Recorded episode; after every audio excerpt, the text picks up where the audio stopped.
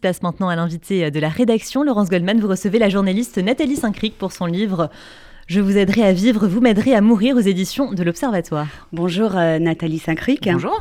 C'est votre premier livre. Il est consacré à l'une des grandes figures de l'histoire politique française, le père à la victoire de la guerre 14-18, Georges Clémenceau. Pourquoi avoir choisi comme sujet de votre premier livre, un personnage du siècle dernier, ne pas vous être intéressé à la politique d'aujourd'hui, euh, au hasard, euh, Emmanuel Macron, au hasard. À votre avis Peut-être parce que simplement j'ai une légère euh, usure, une légère fatigue, et que je trouve les personnages contemporains très intéressants, mais avec une épaisseur historique moindre. Et quand je suis tombée sur cette histoire au détour d'une biographie de Clémenceau, je me suis dit que c'était un angle amusant, intéressant, inédit pour revenir sur Clémenceau, qui est quelqu'un que j'aime beaucoup malgré tous ses travers. Euh, d'abord parce que je trouve qu'il a été visionnaire sur beaucoup de sujets. Deuxièmement qu'il a été courageux. Troisièmement qu'il a passé son temps à dire la chose que je déteste le plus sur Terre, c'est d'obéir. Et les gens qui n'obéissent pas, je trouve ça extrêmement plaisant. Qu'il avait beaucoup d'humour. Et en plus, je termine par là. 82 ans, on se lance dans un livre sur Démosthène alors qu'il pourrait très bien aller au square donner à manger aux pigeons. Et en plus, on écrit 668 lettres à une femme. Voilà, peut-être que j'ai rêvé d'être à la fois Clémenceau et Marguerite et c'est pour ça que ça m'a intéressé. Alors avant d'en venir à ce récit que vous nous livrez, cette histoire d'amour de Georges Clémenceau pour une jeune femme au soir de sa vie, vous écrivez en introduction qu'il a été adulé, détesté, redouté, récupéré parfois. Il recueille aujourd'hui l'admiration de nombre de nos contemporains en quête d'homme d'État. Il a incarné à sa façon un art républicain d'être français. Ça, c'est quelque chose qui vous a intéressé, cet art, cette manière de dire que c'était un républicain, ah, un art d'être républicain. Un républicain, profondément républicain, qui a été visionnaire sur un certain nombre de sujets à son époque. C'est-à-dire que ça n'a pas grand mérite aujourd'hui d'être contre la peine de mort ou de prendre ou de considérer que le génocide des Arméniens c'est quelque chose d'épouvantable. En revanche, quand on prend ses positions en 1880, qu'on est euh, contre la colonisation en expliquant pourquoi, euh, en considérant qu'on n'est pas forcément une civilisation supérieure et que sur les religions, il n'y a pas de raison de considérer que des religions asiatiques sont inférieures aux nôtres.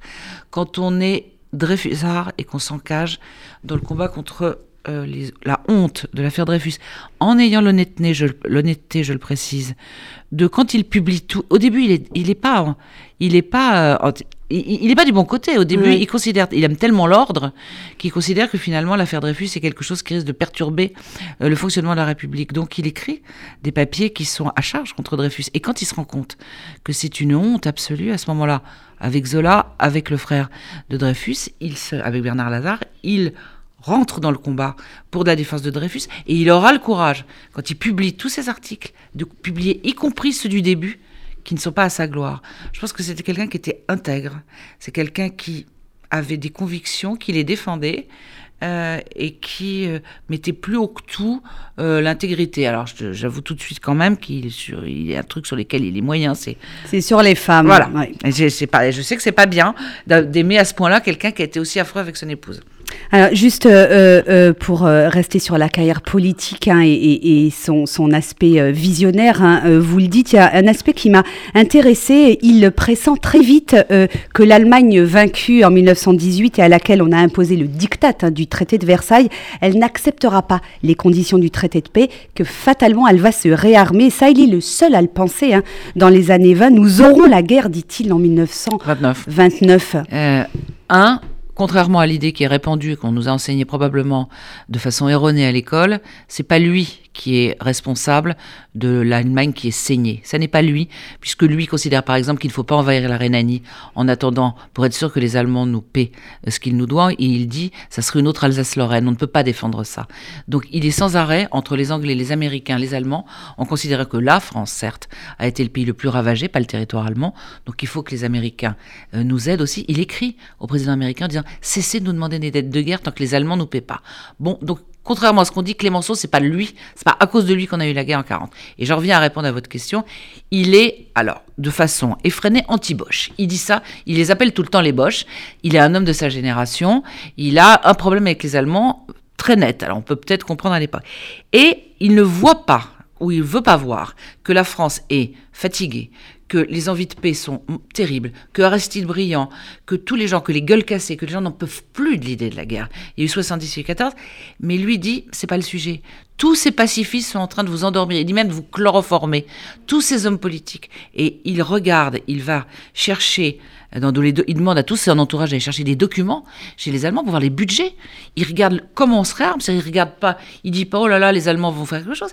Il dit attendez là les dettes, ils devaient nous payer ça, ils l'ont pas fait. Regardez le nombre de fusils, regardez le budget de la guerre et il, regarde concrètement les documents et il a l'intuition qu'il va se passer ça. De fait, il le dit dix ans avant.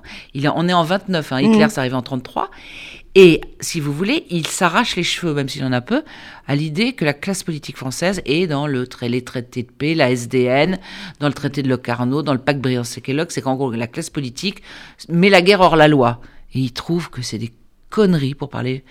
Mais il ne comprend pas que là, forcément que les Français sont épuisés.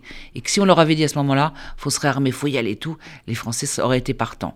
Donc euh, il meurt en espérant que les choses s'arrangeront et il ne connaîtra pas la guerre vu qu'il meurt en, 29. Mais pourtant, il a conscience des souffrances hein, du peuple français, euh, des soldats dans les tranchées. Il va rendre visite euh, aux soldats dans les tranchées. C'est quelqu'un qui a toujours été très proche du peuple. Il a commencé sa carrière comme médecin, médecin à Montmartre. et, et médecin des pauvres après. Et alors, vous le racontez dans le livre jusqu'au bout. Il est très proche de son entourage, ses domestiques. Il est très attentionné. Les gens dans son village, en Vendée.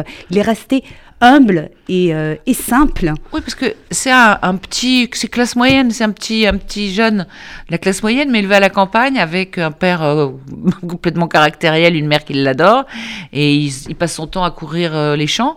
il va voir le sabotier. Il raconte ça dans mm. dans, ses, dans Figure de Vendée. Il va voir, il a des copains paysans. Il va voir la boulangère, le forgeron, les banques. Et il vit tout le temps dehors. Il est tout le temps libre. C'est pas du tout quelqu'un qui est avec, dans, il n'y a pas d'art bourgeois, il n'y a pas Et en plus, il a été élevé par sa mère, parce que euh, sa mère, qui l'adorait, euh, a préféré apprendre le latin pour lui enseigner plutôt que de le mettre en pension.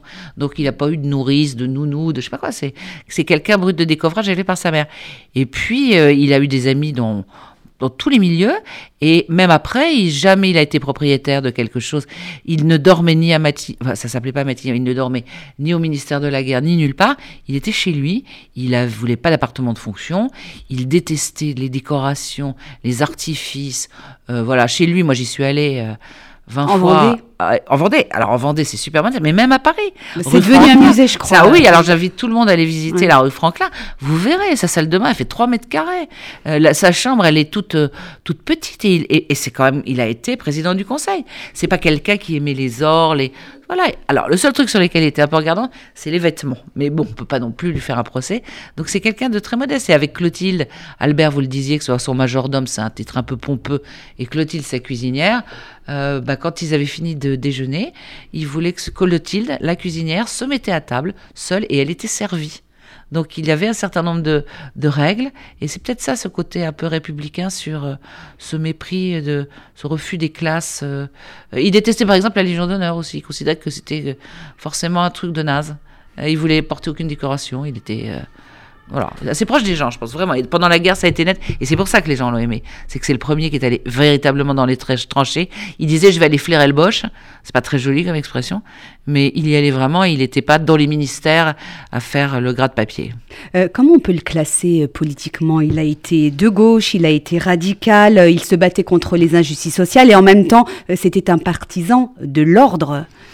Il est dur à classer parce qu'effectivement, comme tout le monde, il a été euh, très, très à gauche dans l'opposition et beaucoup moins quand il était au pouvoir. Euh, c'était un individualiste absolu, c'est-à-dire que quand il y a la révolution de 17 et euh, donc il, il, arrive au pouvoir, il est confronté, donc il voit ce que c'est que le communisme à l'œuvre, c'est pas le communisme éthéré, mais le communisme au pouvoir. Euh, il est absolument, il dénonce les casernes, dit-il. Il est absolument tétanisé par l'idée que tout le monde doit obéir et que pour le bien des gens, on décide, le bien officiellement, hein, on décide un certain nombre de choses. Donc il est fondamentalement hostile à ça.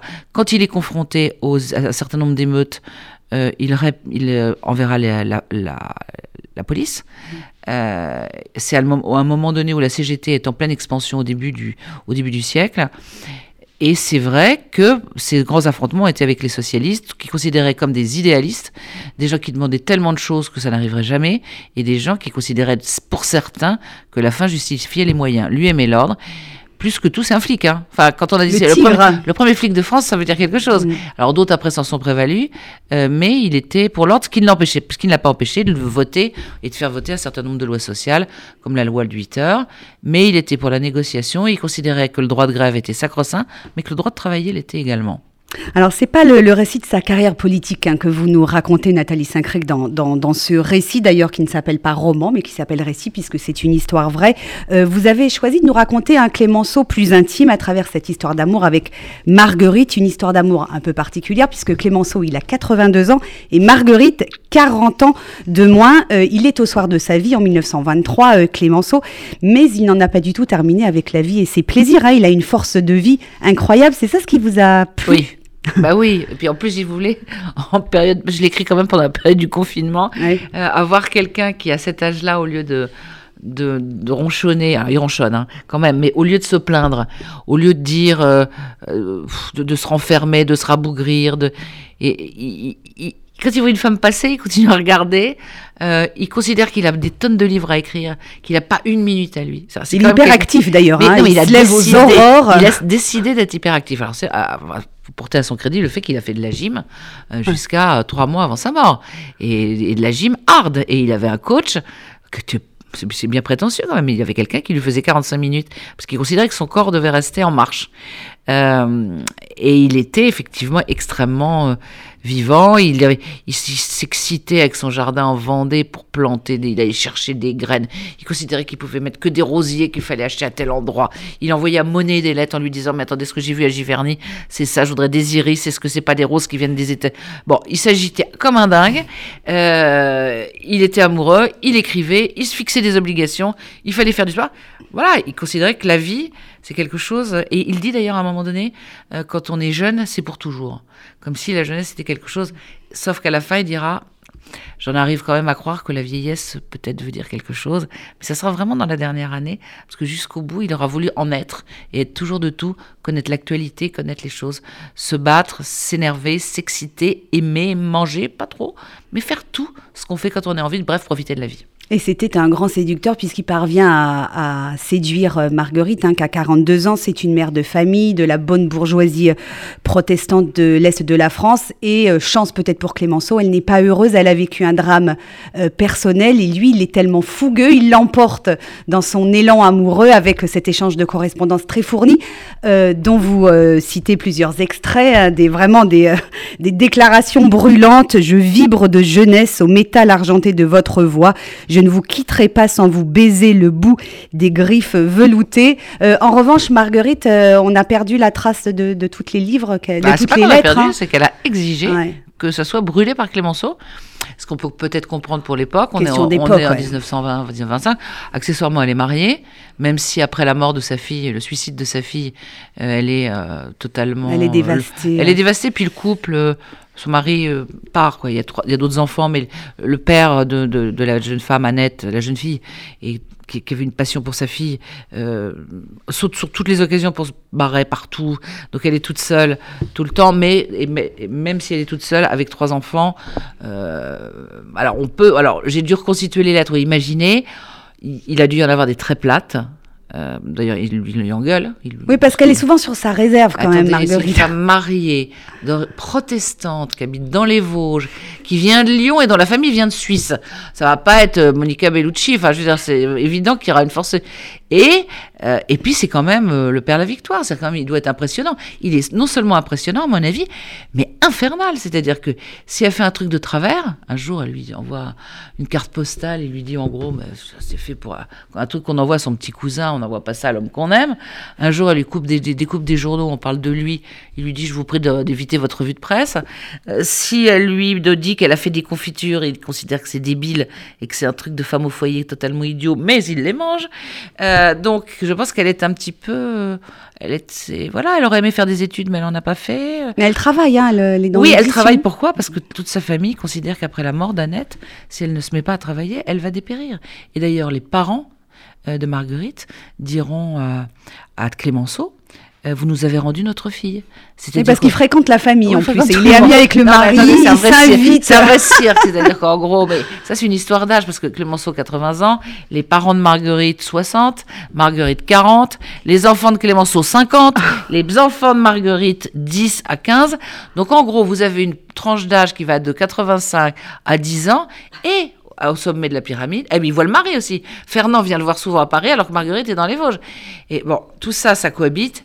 Mais il faut dire aussi que, un, Clémenceau est un personnage central dans la vie française, la vie pas forcément chez les politiques, mais dans la France, que les gens sont en, en extase devant lui, et deuxièmement, que la nature de leur relation fait qu'on peut penser que c'est une relation épistolaire, une relation amicale, que c'est une relation, euh, même si moi je suis persuadée que c'est un légèrement compliqué, plus compliqué que ça quand on lit Clémenceau, ce qui fait qu'ils peuvent, les enfants de Marguerite, euh, quand Pierre va à Saint-Vincent et qu'il fait du vélo, il l'appelle oncle Georges. Bon, mais je pense pas que ça couvre des, choses absolument. Euh, Marguerite est très réservée. Et puis quand on a perdu une fille deux ans avant et qu'on porte le deuil, je pense pas que ça pousse à batifoler dans la lande vendéenne avec euh, un monsieur de 82 ans. Mais c'est pas pour autant qu'il n'y a pas eu des choses un peu de de l'amour, ça n'est pas que de l'amitié. On ne sait pas parce que si on lit euh, les lettres enflammées qu'adresse Clémenceau à Marguerite, euh, toutes les, les, suppositions sont, sont possibles. Hein. Tout est ouvert. On ne sait pas s'ils ont c'est volontaire. Consommer ou pas. Euh, vous rappelez tout à l'heure que euh, sur la question des femmes, Clémenceau était un peu euh, quoi rétrograde. moi, je trouve que dans cette histoire avec Marguerite, il est quand même très conventionnel parce que bien qu'elle soit mariée, c'est lui l'homme, hein. c'est lui qui dirige, c'est lui qui commande, c'est lui qui donne le ton et elle finalement elle obéit au grand homme. Elle reste dans son statut de femme. Mais, tout le temps, il considère que les femmes, c'est ça doit être intelligent suffisamment pour pouvoir donner la réplique dans une conversation. Il considère que ça doit être joli, ça il n'est pas le seul à considérer ça, je suis pas sûr qu'on ait énormément progressé. Euh, il considère que ça doit être discret. Euh, euh, et d'ailleurs, il, est hostile au droit de vote des femmes. Oui. Mais alors, parce ah que euh, il pense que les femmes vont voter comme leur curé, hein, euh, et qu'il est anti, et ça a été, il est anti-clérical à la. Mais ça, ça a été un grand, un grand argument, euh, euh, notamment dans l'entre-deux-guerres, pour ne pas donner le droit de vote aux femmes, en disant elles vont voter à droite. Chez les socialistes ou chez les radicaux, on considérait qu'elles voteraient toujours à droite. D'accord, mais bon, c'est un peu court comme explication, parce que si on avait toujours pensé ça comme ça, on n'aurait pas évolué. À côté de ça, il s'est très mal conduit avec sa femme, il se permettait de la tromper en long, en large et en travers. Et Alors elle, elle, la pauvre... Elle, on sait même pas si elle était... Il l'a mm. chopé un jour en train de prendre le thé avec quelqu'un, ou plus, mais enfin... Voilà, pour quelqu'un qui disait qu'il était favorable au divorce, ou plus exactement qu'il considérait qu'on devait avoir plusieurs, vies dans la vie, et qui considérait que le mariage, il appelait ça le mariage le saut dans l'abîme matrimonial, du genre, oh, on va s'en prendre pendant dix ans avant la levée d'écrou. Euh, donc là-dessus, il était très rétrograde. Et puis, attendez, c'est les avantages de ses inconvénients. Euh, il avait l'habitude de se faire obéir euh, tout le temps il était extrêmement autoritaire. Euh, c'est pour ça que De Gaulle appréciait beaucoup euh, ce, trait de caractère et il considérait que quand il disait quelque chose, il fallait que ça suive. Voilà. Mais je pense que sur la fin, il a toléré, notamment de ses filles, euh, un petit peu plus de. Il était quelquefois aussi dépassé par les événements ou par les jeunes. Enfin, même si ses filles avaient plus de 50 ans et que ce n'étaient pas des vrais jeunes. Nathalie Saint-Cric, vous êtes euh, journaliste politique, hein, euh, éditorialiste euh, politique. En quoi ce portrait que vous nous dressez de Georges Clémenceau, très humain finalement, mais républicain, intransigeant, ardent défenseur de la laïcité, il peut nous parler à nous, les Français, 100 ans plus tard? Est-ce qu'il peut être un modèle, une source d'inspiration? On va parler d'Emmanuel Macron dans un instant, incontournable Emmanuel Macron en ce moment. Bah, peut-être une non, c'est toujours euh, le, côté c'était mieux avant et on admire des hommes politiques du passé en se disant qu'aujourd'hui on ne trouve pas les mêmes. Je trouve ça toujours un peu, euh, un peu, un peu ridicule cette forme de nostalgie parce qu'on n'est pas à la même époque, parce qu'il faut être conscient que si Clémenceau faisait un plateau aux 20h à interviewer une émission politique ou s'il allait chez Hanouna, il irait pas d'ailleurs, enfin et encore j'en sais rien, en 12 secondes il dirait tout ce qu'il pense de façon bourrue et en 12 secondes il serait euh, détesté peut-être par les Français qui considéreraient qu'il est euh, euh, intraitable, qu'il a ses idées. Et, comme il, il, ne faisait pas de concessions, si vous voulez, je pense qu'il aurait peut-être un taux, de, un taux de, popularité qui s'effondrerait en 15 jours. mais s'adapterait peut-être euh, aux exigences des médias. Pas le genre, je pense. tout le côté, c'est pas un populiste, c'est pas un démagogue. Il a jamais dit forcément aux gens ce qu'il avait envie, ce que les gens avaient envie d'entendre. Si on l'a dégagé après la guerre de 14, euh, alors c'est aussi parce qu'il avait été infernal avec toute la classe politique et odieux en se moquant de, enfin, se foutant de la figure. Il avait pas sa langue dans sa poche en plus. Moins hein, puisse dire. Et je pense que ça lui aurait nuit. Après, ce que ça nous dit, pour répondre précisément à votre question, ça nous dit qu'on n'est pas forcément il faut, faut pas toujours aller dans le sens du plus grand nombre ou dans le sens de l'opinion. Euh, quand il considère que les, les États doivent intervenir euh, au moment du massacre des Arméniens, ils sont pas nombreux. C'est lui qui invente, il invente pas, mais une forme de droit d'ingérence. Quand au moment de l'affaire Dreyfus aussi, ça veut dire qu'il euh, il raisonne et qu'on peut avoir la nostalgie pas la nostalgie, mais que dans une, situation complexe, il faut avoir du courage, il faut savoir penser à l'envers éventuellement du plus grand nombre, il faut avoir des principes et puis il faut oser les affirmer, même si ça plaît pas aux autres.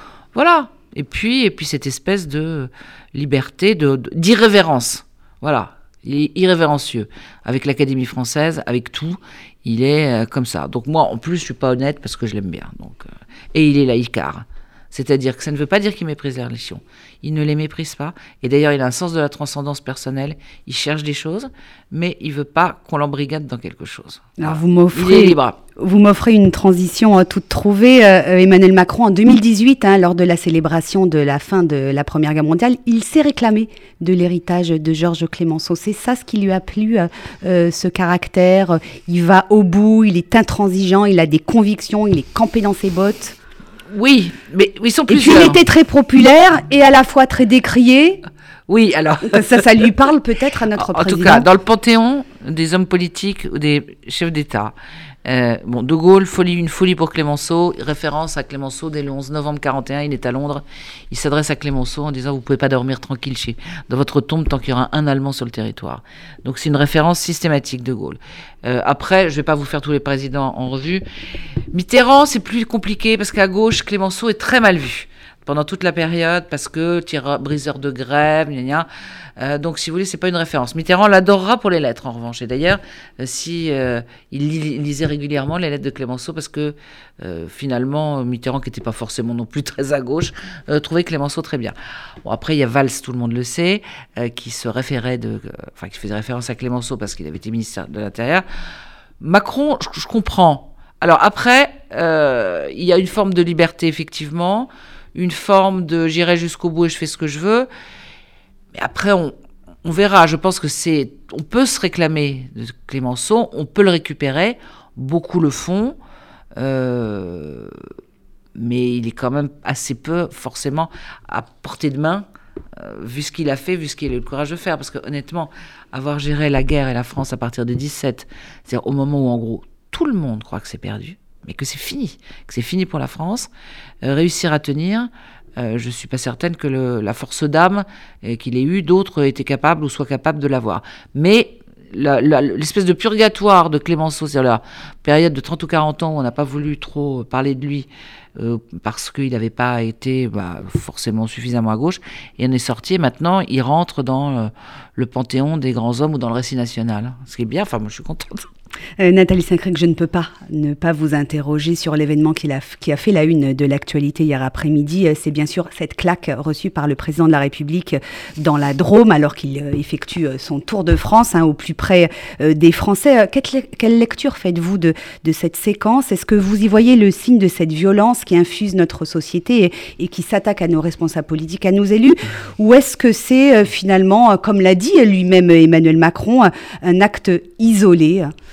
Je crois que c'est à la fois extrêmement violent parce que euh, depuis que la télé euh, couvre tout ce qui se passe avec les présidents, quand on voit une, une claque donnée euh, quasiment en direct au chef de l'État, c'est une image qui, qui, qui, qui, marque, donc une violence profonde. Mais j'aurais tendance à la modérer parce que, enfin, à la modérer, il faut quand même connaître, voir un petit peu l'histoire de France. Alors, ça n'a peut-être aucun rapport, mais je ne vais pas vous sortir Henri IV qui a été tué par Ravaillac, mais on a eu deux présidents de la République française qui ont été assassinés, Sadi Carnot et Doumer. On a eu Bertrand Delanoë qui a été attaqué au couteau, qui était maire de Paris. on a eu beaucoup de choses. On a de eu tentatives de, on a de Jacques meurtre, Chirac d'assassinat euh, contre Chirac, voilà, contre alors, De Gaulle. Absolument contre De Gaulle Mm. au moment du petit Clamart et pas que. Donc je pense qu'à partir du moment où vous avez une société certes qui est violente, mais elle est probablement pas plus violente que dans d'autres pays, même si il faudrait vraiment baisser. C'est-à-dire que quand j'entends Mélenchon dire qu'il faudrait que la violence verbale cesse, j'ai envie de lui dire qu'il faudrait qu'elle cesse déjà chez lui. Quand on appelle à des déferlantes dans la rue, quand on appelle les gens à manifester dans la rue, à être ne faut pas après s'étonner que la violence, ou quand on fait un certain nombre de diatribes, faut pas s'étonner qu'un certain nombre de gens. Même chose du côté du Rassemblement national. Je ne parle pas du discours tenu à la télé, je parle des discours qu'on peut entendre dans, les meetings, qui peut déboucher sur chez des simples, pas des simples d'esprit, mais chez des gens un peu plus euh, rustres sur un certain nombre de choses. Il faut faire en sorte que la, les choses redescendent. Mais pour ce qui est de la violence, quand on est un pays de 67 millions d'habitants, quand on veut aller les voir de près, ça fait partie des risques et c'est euh, faut effectivement le condamner, mais pas non plus être en état de panique en se disant mon Dieu. À l'Assemblée nationale sous la quatrième, c'est pas un modèle au moment des débats et de la décolonisation. Il y avait les députés communistes qui crachaient sur les autres parlementaires qui crachaient. Quand Léon Blum est élu, Xavier Vallat monte à la tribune en l'injuriant, en Alors, disant... C'était les années 30, hein, en non, même temps, attendez, hein, un attendez, climat attendez, politique. Je suis simplement en euh, train de vous dire qu'il faut lui pousser des cris d'orfraie en disant Mon Dieu, la société est violente. Il faut essayer de faire en sorte qu'elle ne le soit pas et considérer que c'est un geste absolument odieux. Mais que ça n'est pas non plus, ça ne veut pas dire que toute la France déteste Macron, qu'il y a un mouvement de haine dans toute la France. Je sais que c'est très à la mode de dire ça. Pour avoir fait beaucoup de tournées en province pour le livre, je pense qu'il y a des frustrations, il y a des colères, mais le mot haine ne me, me semble pas caractériser ce que le ressenti des Français sur les territoires. Mais une fois de plus, c'est qu'une impression personnelle. Une toute dernière question sur euh, les propos de Jean-Luc Mélenchon euh, tenus euh, dimanche, hein, qui ont provoqué une vague d'indignation. Vous étiez l'une des quatre journalistes qui l'ont interviewé sur France Inter. Euh, euh, vous n'avez pas relancé lorsqu'il a tenu ses propos, Jean-Luc Mélenchon. C'est parce que vous avez été surpris sur le coup, vous n'avez pas bien compris ce qu'il voulait dire. On a Ali Badou, il a été accusé de, de ne pas avoir rebondi euh, sur ces Bah, propos de Mélenchon. On est à peu près tous fautifs. Je ne sais pas si c'est le terme. On est à la fin de l'émission. On a entendu beaucoup de choses euh, qui étaient pour certaines euh, fausses, factuellement. Je ne parle pas, de, de- je parle pas de, jugement de valeur. On entend que Emmanuel Macron défend le maréchal Pétain, alors qu'il a simplement euh, dit que ça avait été un stratège pendant la guerre de 14. Donc à ce moment-là, je lui dis, mais attendez, il défend pas le maréchal Pétain. Après, on entend que Daladier a été fusillé pour collaboration. Je lui dis, mais c'est faux.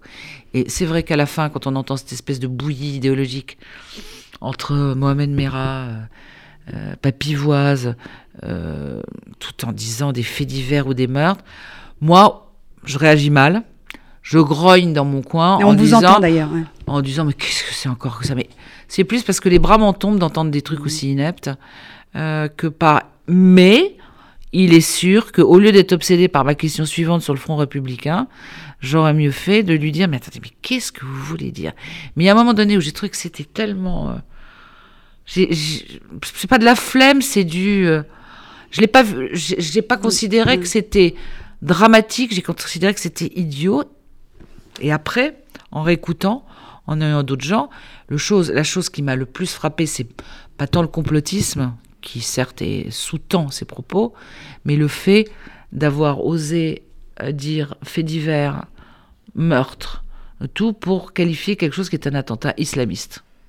Outre le fait de cracher à la figure de Latifa, Ibn Ziaten, euh, les enfants euh, de l'école à, à, et que qualifier de div quelque chose qui est un attentat terroriste islamiste, ça se dit.